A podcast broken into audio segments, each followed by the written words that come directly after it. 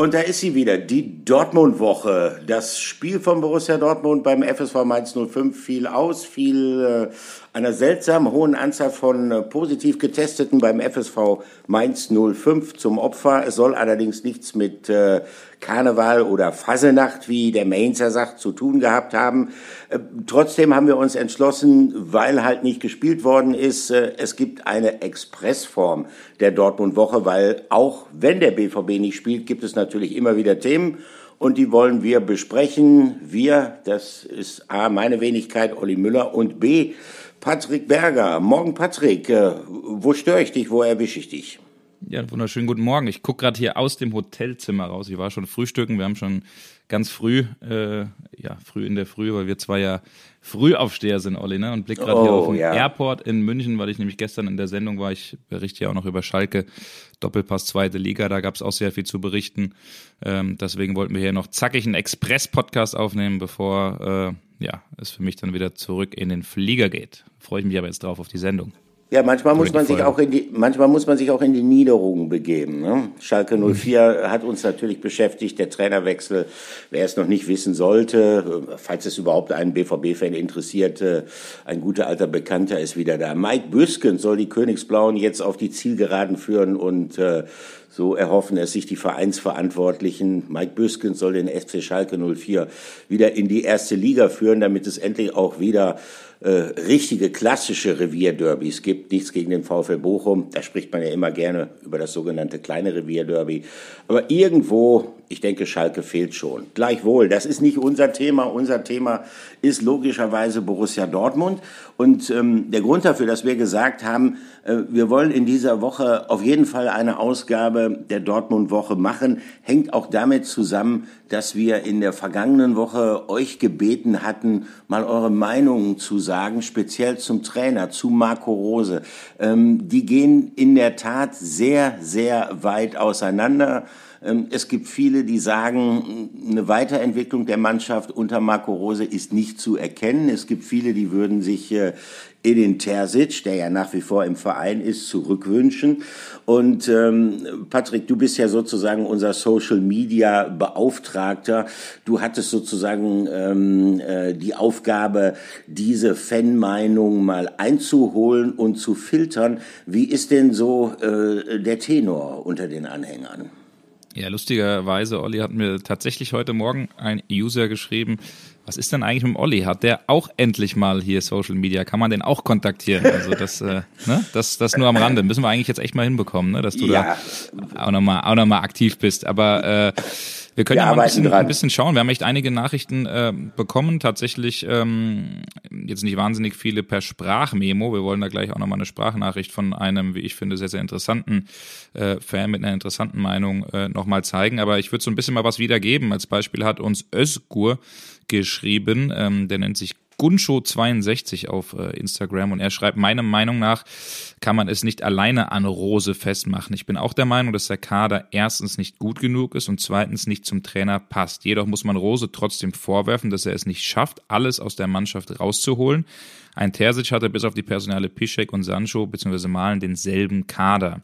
Da war aber deutlich mehr Feuer und vor allen Dingen auch Leidenschaft auf dem Platz. Aber wenn man sieht, welchen Fußball Rose bei RB Salzburg spielen lassen hat, mit einem Kader bzw. einer Mannschaft, die auch mehr oder weniger zu ihm passt und gefolgt ist, ja, dann wünscht man sich auch so ein Stück weit als BVB-Fan zurück. Im Sommer muss etwas passieren. Der BVB braucht viel mehr Tempo auf den Flügeln, wenn man Malen mal rausnimmt, welcher eigentlich auch mehr ein Zentrumstürmer ist. Und da sagt er, gibt es absolut keinen aktuell im Kader außer Knauf. Ja, der hat ja jetzt auch sehr performt mit Eintracht Frankfurt und den man verliehen hat. Ähm, und das fehlt. Ähm, das ist also die klare Meinung von Özgur. Wir können da jetzt noch mal ein bisschen äh, weiter reinhören, weil das, äh, da sind wirklich einige interessante Dinge dabei. Tin hat uns zum Beispiel geschrieben, Hallo Patrick, ja, die Frage zu Rose ist wirklich schwer zu beantworten. Das Problem war, dass wir seit drei bis vier oder überhaupt was wir seit drei bis vier Jahren haben, ist diese enorme konstante Unkonstanz. Liegt es am System? Fragezeichen. Vielleicht auch, aber ich finde die Art und Weise, wie sich die Spieler präsentieren, oft beschämend. Und es tut als Fan weh zuzugucken. Ich frage mich, warum sind so viele Spiele oder Spieler blockiert in der Birne. Ein Schulz, Meunier, Brandt, Zagadou, Witzel, Hazard, die haben doch alle mal gezeigt, was sie können. Ich weiß ehrlich gesagt nicht, ob ein anderer Trainer das ändern kann sind wirklich wahnsinnig viele Nachrichten. Das ist jetzt nur mal so ein kleines äh, Potpourri aus den ganzen Nachrichten, die wir vorgelesen äh, oder die ich jetzt gerade eben mal vorlesen wollte. Eine Sache, die ich äh, tatsächlich auch noch ganz interessant fand, ähm, auf Twitter vom User Tüch3, ich hoffe, es ist richtig ausgesprochen. Marco Rose hat natürlich eine Schuld an der Situation, in der wir aktuell sind, aber einen Trainerwechsel finde ich nicht sinnvoll. Rose braucht Zeit und Ruhe, um den Fußball in Dortmund zu entwickeln, den er spielen möchte. Auch Kloppo hatte immerhin vier Jahre gebraucht, um den Champions League-Titel mit Liverpool zu gewinnen. Ich finde, die Hauptverantwortung liegt bei Watzke und Zorg, die einen schlechten Kader zusammengestellt haben. Sancho wurde abgegeben, nicht eins zu eins ersetzt. Was erwartet man da? Spieler, die weder die Qualität noch die Mentalität haben, um beim BVB zu spielen, haben Verträge bekommen, bei denen es sehr, sehr schwer wird, sie wieder loszuwerden. Wie viele schlechte Transferphasen und Trainer müssen noch kommen und gehen, bis die Herrschaften mal hinterfragt werden, ob die die richtigen sind für den BVB. Also das ist sehr spannend und wir können jetzt nochmal eine Sprachmemo reinhören von Jonas, auch ein äh, BVB-Fan, der, wie ich finde, eine sehr, sehr fundierte Meinung hat. Also Jonas, Feuer frei.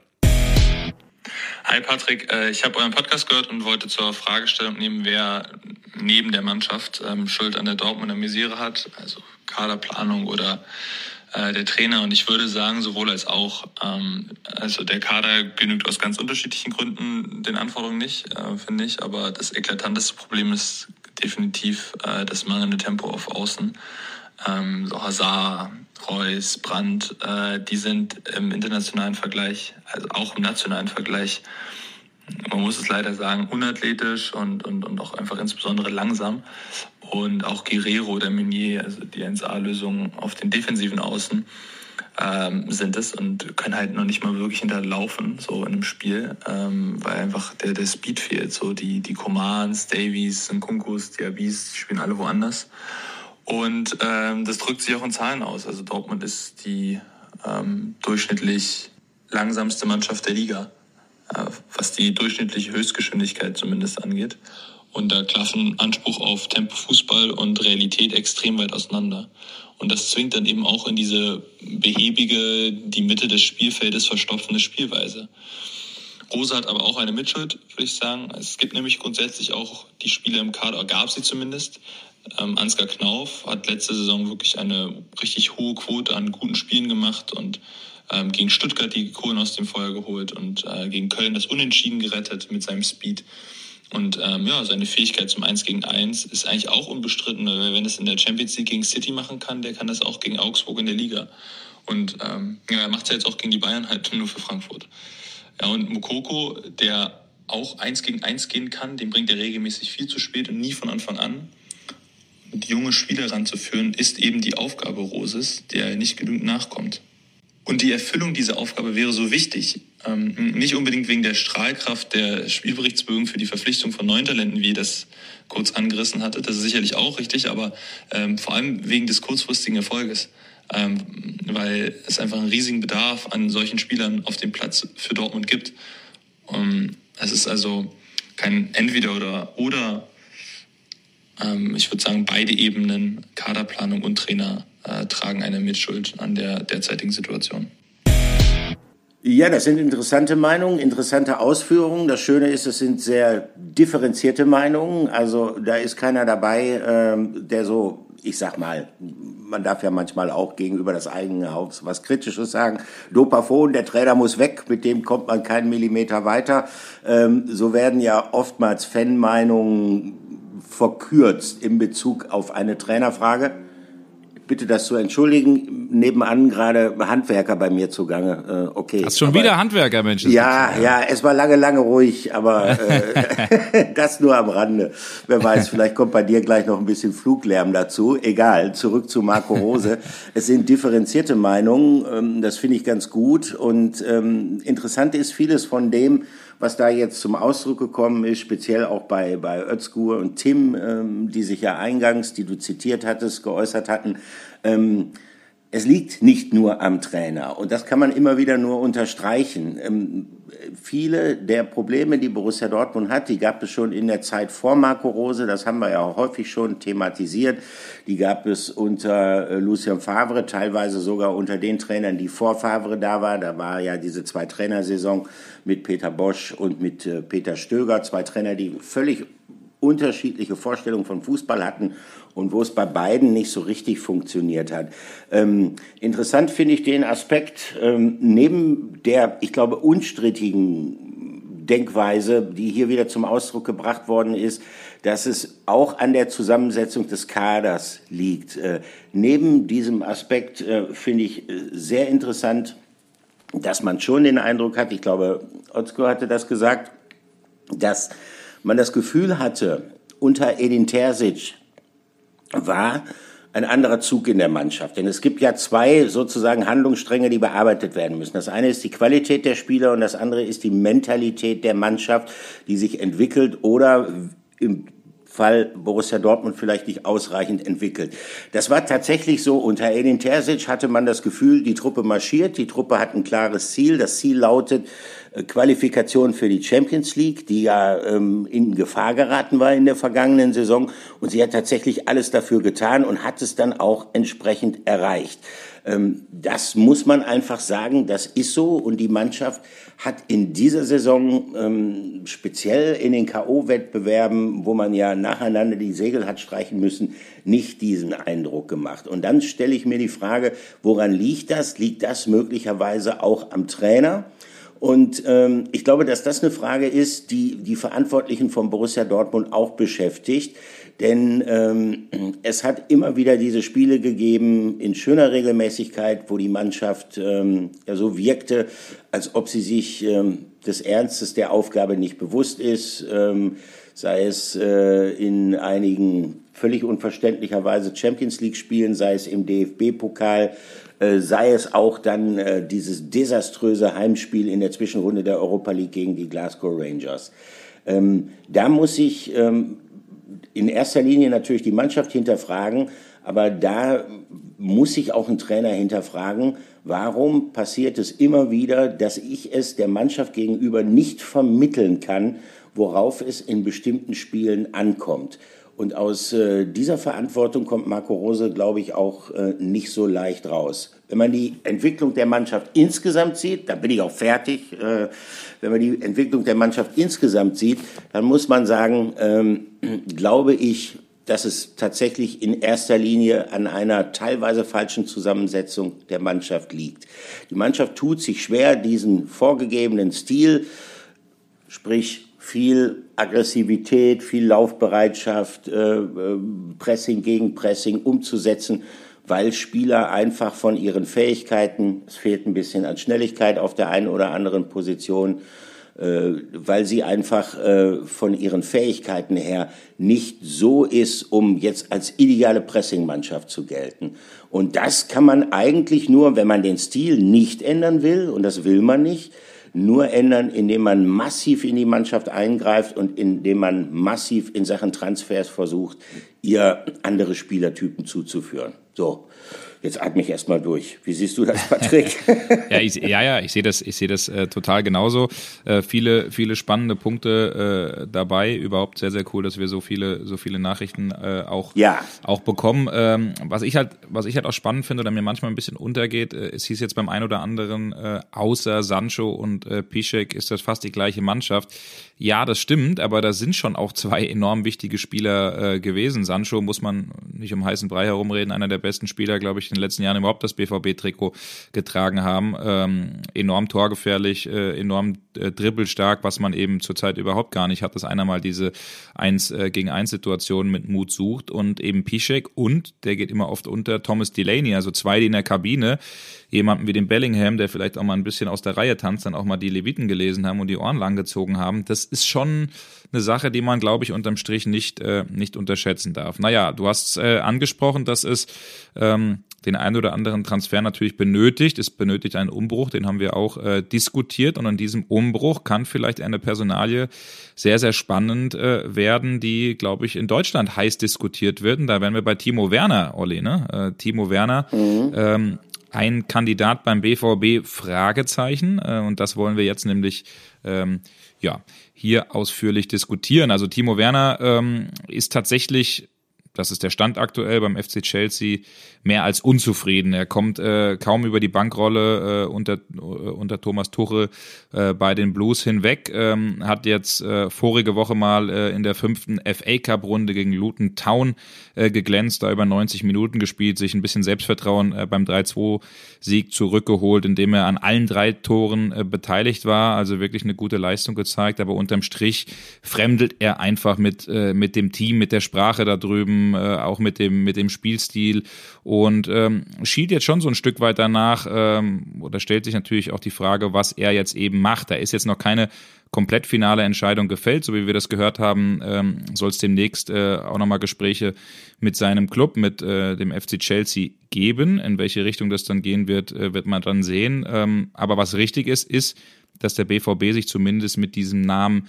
beschäftigt. Ähm, Timo Werner hat ja in Volker Struth einen Berater, den man beim BVB auch sehr, sehr gut kennt.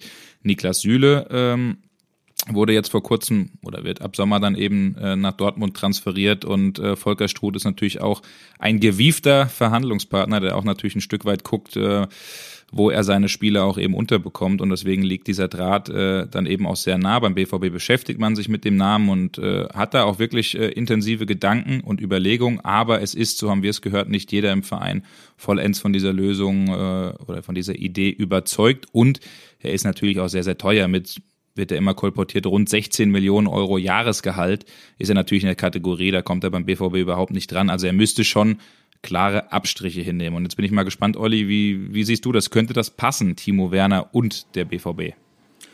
Also ich, ich bin da sehr, sehr skeptisch. Also zum einen, äh, logischerweise, er wird recht teuer werden. Äh, das ist eine Frage, wie heißt das so schön, der Gehaltshygiene letztendlich auch dann. Und zum anderen glaube ich, dass Timo Werner ein, ein Stürmer ist, der zwar bestimmte Dinge mitbringt, die Borussia Dortmund sicherlich gut zu Gesicht stehen würden. Das ist vor allen Dingen das Thema Geschwindigkeit. Er ist, äh, wie heißt das so schön, Trainer sprechen immer von diesen tiefen Räumen. Äh, Domenico Tedesco hat es jetzt zuletzt etwas übertrieben, falls das jemand gehört hat. Tiefe Räume, tief anspielen und so weiter. Also das bringt er mit. Ähm, er ist ein idealer Konterstürmer. Er ist allerdings jemand, der ähm, meiner Ansicht nach ähm, nicht äh, besonders treffsicher, nicht besonders abgeklärt ist. Er braucht relativ viele Chancen. Ähm, davon haben wir Borussia Dortmund eigentlich Offensivspieler genug, die zu viele Chancen brauchen.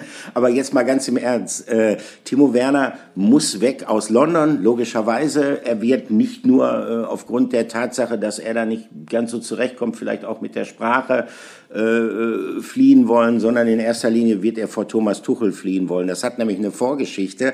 Er war ja tatsächlich schon mal ein Thema bei Borussia Dortmund. Jürgen Klopp hätte ihn sehr gerne gewollt, damals äh, als Timo Werner noch beim VfB Stuttgart spielte, wo er gerade seinen Durchbruch geschafft hatte.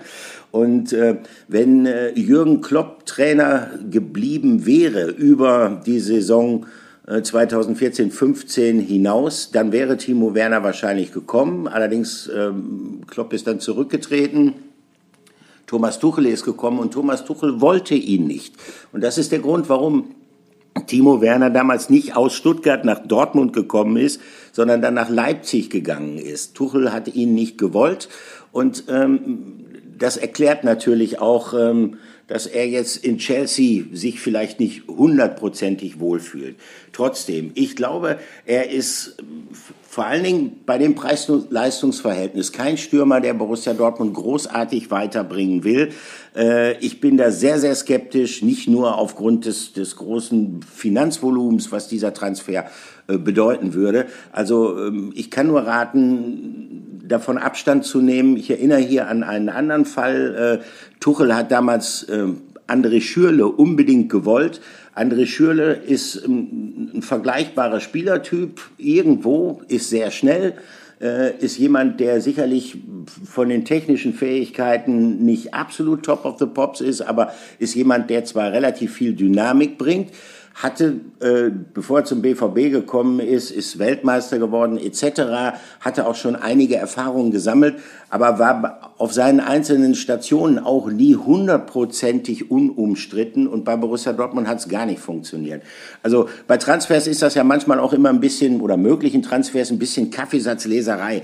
Also ich, ich kann nur davon abraten, äh, Timo Werner zu holen, aus verschiedenen Gründen. Aber wie gesagt, meine mhm. persönliche ja, Meinung. Ja, die, die Gründe waren ja auch sehr, sehr fundiert und du hast deine Meinung. Ich bin äh, ich bin skeptisch, was den Transfer angeht, weil ich am Ende nicht glaube oder auch so wie ich äh, jetzt nach den ganzen Recherchen mich umgehört habe, jetzt nicht davon ausgehe, dass, dass es am Ende realisiert wird aus eben den genannten Faktoren. Wir wissen aus dem äh, direkten Umfeld vom FC Chelsea, dass er der viert, äh, viertbestbezahlteste Spieler eben dort ist mit dem Gehalt nach Lukaku, Conte und, äh, und Havertz. Also äh, er müsste klar total Abstriche machen im Gehalt und Chelsea äh, möchte natürlich auch äh, äh, bei einem möglichen Verkauf Geld mit ihm machen. Und da reden wir schon auch, auch von 40 Millionen Euro aufwärts, äh, die man für ihn natürlich auch haben möchte, ähm, weil verschenken wird man diesen Spieler nicht. Also aus den Rahmenbedingungen finde ich es schwierig. Wenn man aber ähm, vielleicht dann, dann doch irgendwie, warum auch immer Timo Werner sagt, ich bin bereit äh, für euch zu spielen für wesentlich weniger Geld, das weiß man ja auch immer nicht.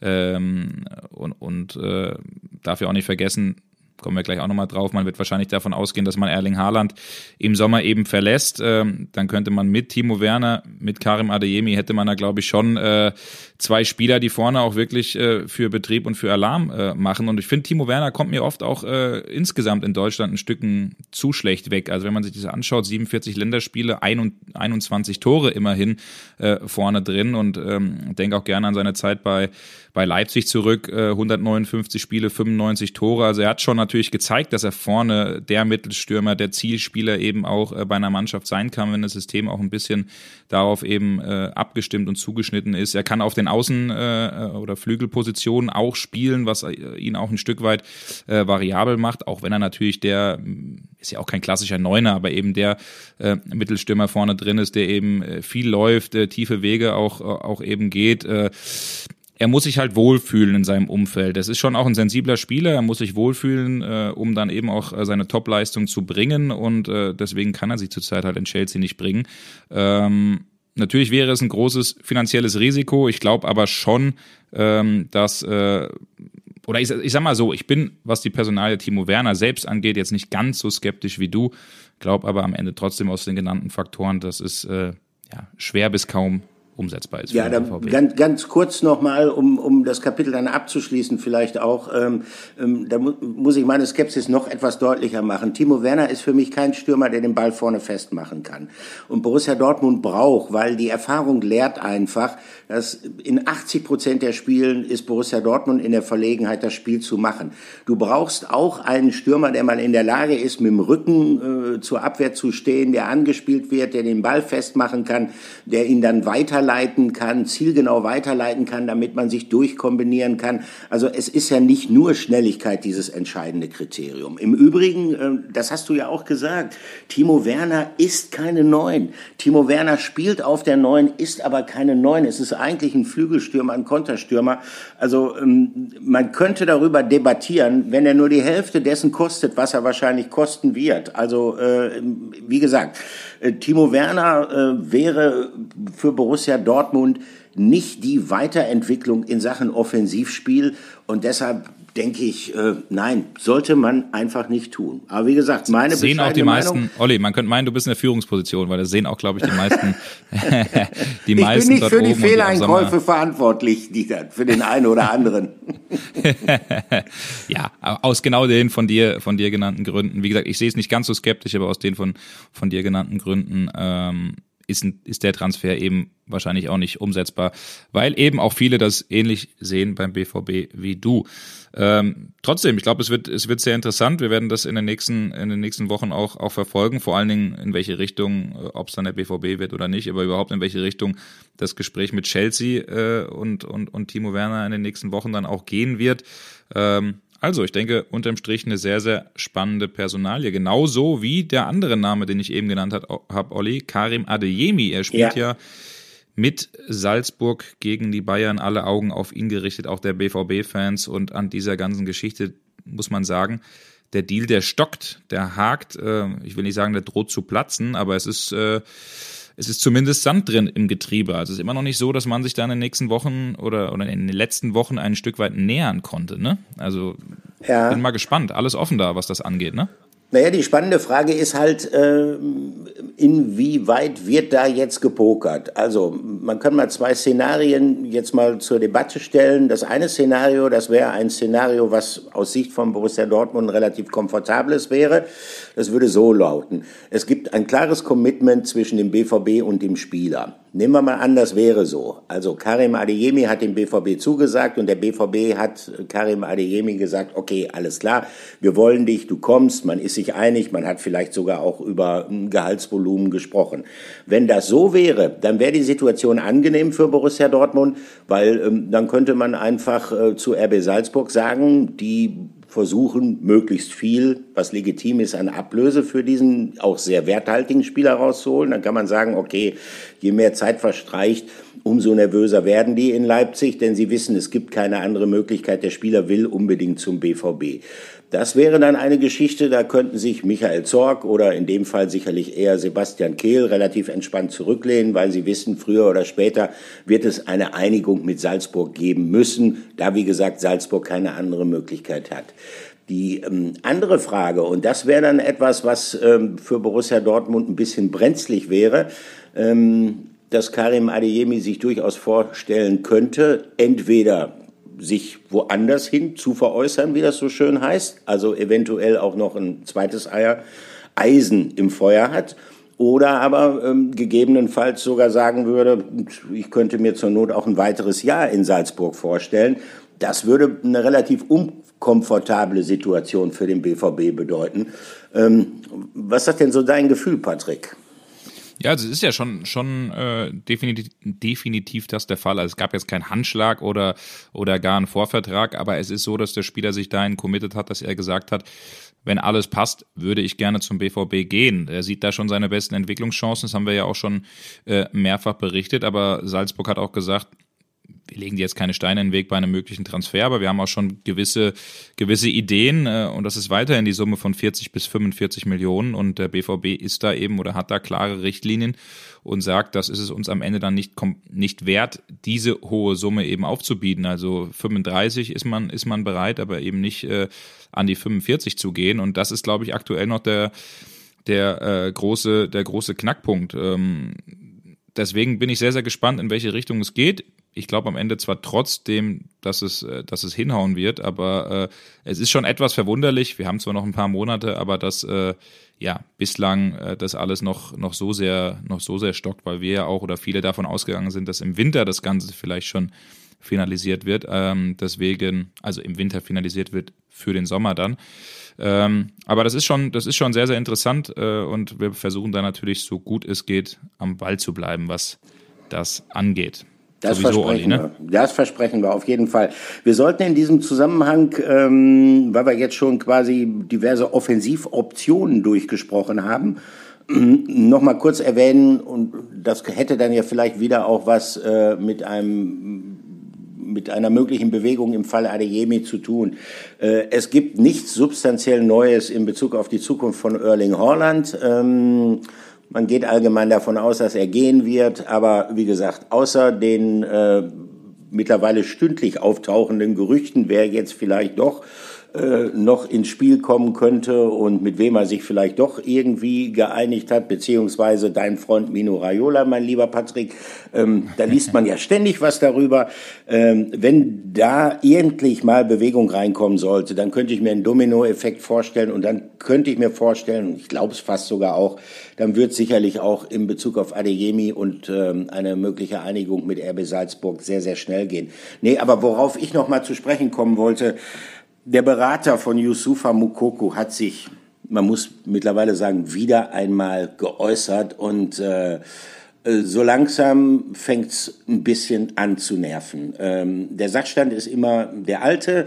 Äh, er kriegt nicht genug Spielpraxis, er entwickelt sich nicht weiter, eine Vertragsverlängerung sei deshalb nicht in Stein gemeißelt.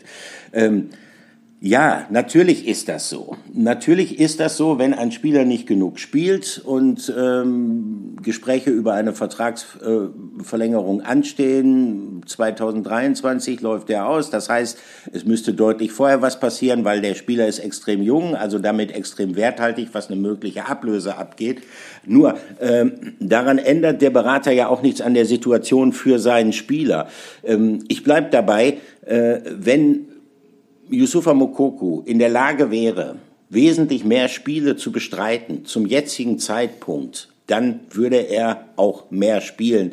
Ähm, also Marco Rose wäre ja mit dem Klammerbeutel gepudert, wenn er ihm da nicht mehr Einsatzmöglichkeiten gibt. Es ist einfach so, dass dieser Sprung vom Jugendfußball in den, nennen wir es mal, Männerfußball relativ groß ist. Er hat ähm, Anpassungsschwierigkeiten, die sind noch nicht abgeschlossen.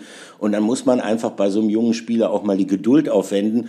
Und äh, sein Berater tut ihm keinen Gefallen, indem er ständig immer wieder thematisiert, dass das alles blöd ist und dass man deshalb überlegt, vielleicht sogar zu gehen.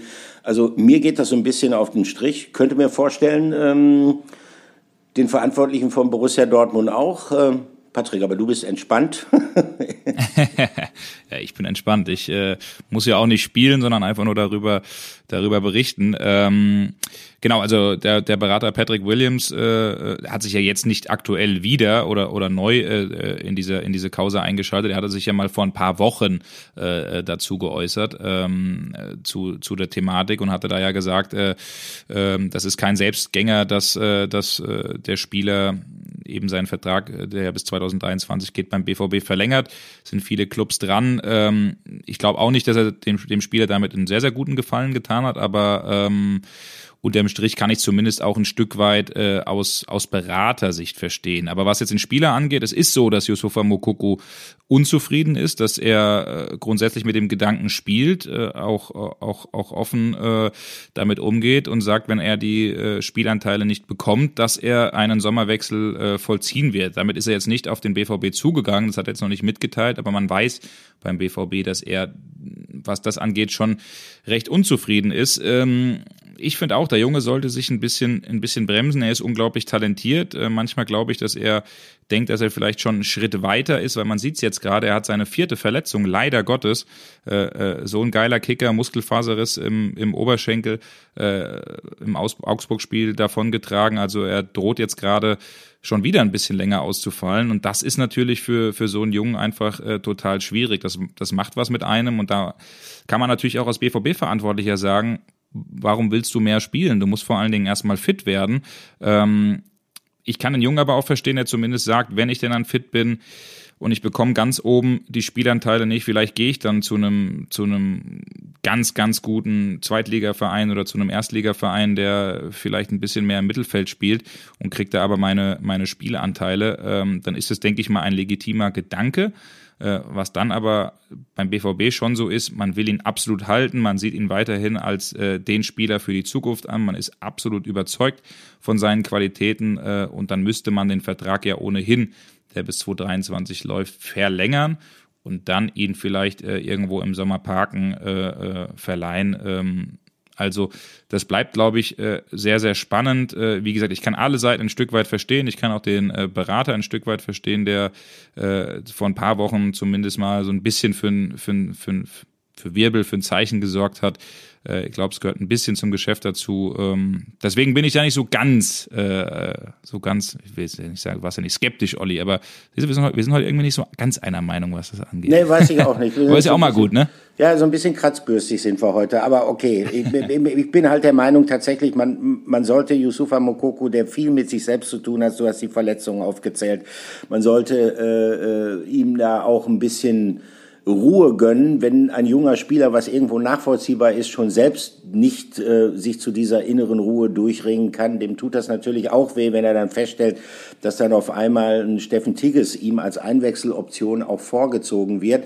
Aber ähm, es bringt ja nun nichts und deshalb glaube ich, wäre es auch gerade gut, wenn ähm, von, von seiner Seite aus und damit von seiner Beraterseite aus da ein bisschen Ruhe reingebracht werden sollte. Ich glaube, dass die kommende Saison, das sagt mir einfach mein Gefühl, wenn Yusufa verletzungsfrei bleibt, die Saison von ihm werden könnte bei Borussia Dortmund. Gerade wenn Haaland tatsächlich gehen sollte, dann gibt es eine Neustrukturierung der Offensive und ähm, dann wird sich sein Standing im Kader auch ändern. Und wollen wir dem Jungen wünschen, er bringt dazu alles mit, dass er dann tatsächlich auch in der Bundesliga mal zeigen kann, was er kann. Ähm, wie gesagt, hat sich wieder ein bisschen verletzt. Deshalb bin ich mir auch nicht ganz sicher, ob er schon ein entscheidender Faktor in dem Saisonendspurt äh, für den BVB sein wird. Gleichwohl, ähm, es stehen jetzt wichtige Spiele an dahingehend, dass Borussia Dortmund meiner Ansicht nach klar aufzeigen muss, also das, was die Vereinsführung auch immer als Ziel formuliert hat. Wir müssen dokumentieren, dass wir die Nummer zwei im deutschen Vereinsfußball sind. Es geht am Sonntag gegen Arminia Bielefeld, eine Mannschaft, die ums Überleben kämpft, die extrem unangenehm zu spielen ist, äh, die lange Bälle spielen kann, mit denen man auch eine weit aufgerückte Verteidigung leicht mal überchippen kann. Also der BVB sollte gewagt sein. Äh, wir kommen mit dieser Expressausgabe der Dortmund-Woche so langsam zum Ende. Patrick, worauf wird es ankommen für den BVB in den kommenden Wochen? Jetzt, da man ja äh, wie heißt das so schön, sich auf einen Wettbewerb konzentrieren kann, ja, wenn auch gezwungenermaßen. Ja, also es ist ja jetzt auch nicht so, dass, dass man da das Rad neu erfinden muss, aber man muss vor allen Dingen an einem Strang ziehen. Man muss, äh, man muss als Einheit äh, auftreten, als Team auftreten. Das halte ich für, für sehr, sehr wichtig und das war in den letzten Wochen äh, nicht der Fall. Haben wir ja auch ausführlich hier an der Stelle schon mal drüber äh, diskutiert, äh, dass die Mannschaft nicht ganz stimmig ist, dass in der Kabine bei Fehlern irgendwie auf den anderen äh, immer gezeigt wird, statt irgendwie auch mal selbst äh, Fehler einzugestehen, dass Jude Bellingham in der Kabine äh, den ein oder anderen auch erfahrenen Spieler mittlerweile äh, nervt. Und das sind natürlich alles keine guten Bedingungen für einen ordentlichen Saisonendspurt. So, man hat ja insgeheim vielleicht noch so ein bisschen die Hoffnung, wer weiß, die Bayern könnten hier und da auch straucheln. Wir haben noch das direkte Duell am 23.04. Äh, oder am Samstag wahrscheinlich, ist ja noch nicht terminiert, äh, gehe ich aber schwer davon aus, in München. Wenn da alles mit rechten Dingen zugeht und wir uns wirklich komplett auf diesen Endspurt fokussieren, was die Bayern ja nicht können, die tanzen ja zumindest noch in der, in der Champions League, dann äh, wer weiß, kann es ja mit einem Happy End noch klappen. Also da, da träumt der eine oder andere schon, schon noch davon. Und da ist ganz klar, da muss man einfach als Einheit auftreten, da muss man die eigenen Eitelkeiten irgendwie beiseite lassen. Ähm, und dann kann auch beim BVB durchaus mehr möglich sein. Äh, es sind sehr, sehr interessante Spiele, die noch kommen. Bayern habe ich angesprochen. Man spricht noch äh, gegen Leipzig. Das sind natürlich zwei äh, sehr, sehr große Kracher.